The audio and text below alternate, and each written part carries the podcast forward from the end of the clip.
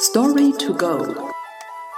Das Konfuzius-Institut München erzählt Ihnen chinesische Geschichten.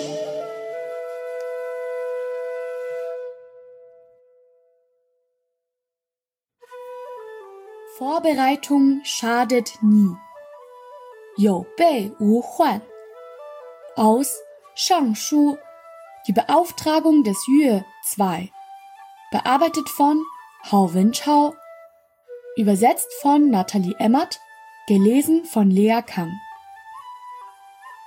Zur Zeit der Frühlings- und Herbstannalen kämpften die Staaten Jin und Song gemeinsam gegen den Staat Zheng.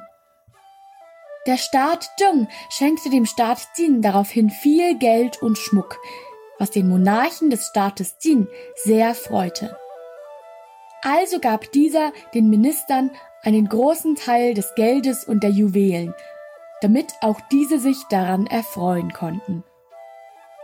Doch ein Minister namens Fei Jiang riet dem Monarchen, sich nicht auf diesen glücklichen Tagen auszuruhen, sondern die Armee weiterhin für den Krieg mit dem Staat Zheng vorzubereiten und zu trainieren um eine Verteidigung des Staates zu gewährleisten.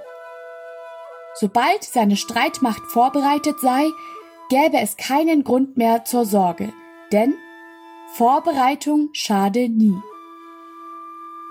Der Monarch des Staates Qin hielt den Vorschlag von Wei Jiang für sehr vernünftig und verbrachte daraufhin viel Zeit damit, sich auf weitere Kriege vorzubereiten.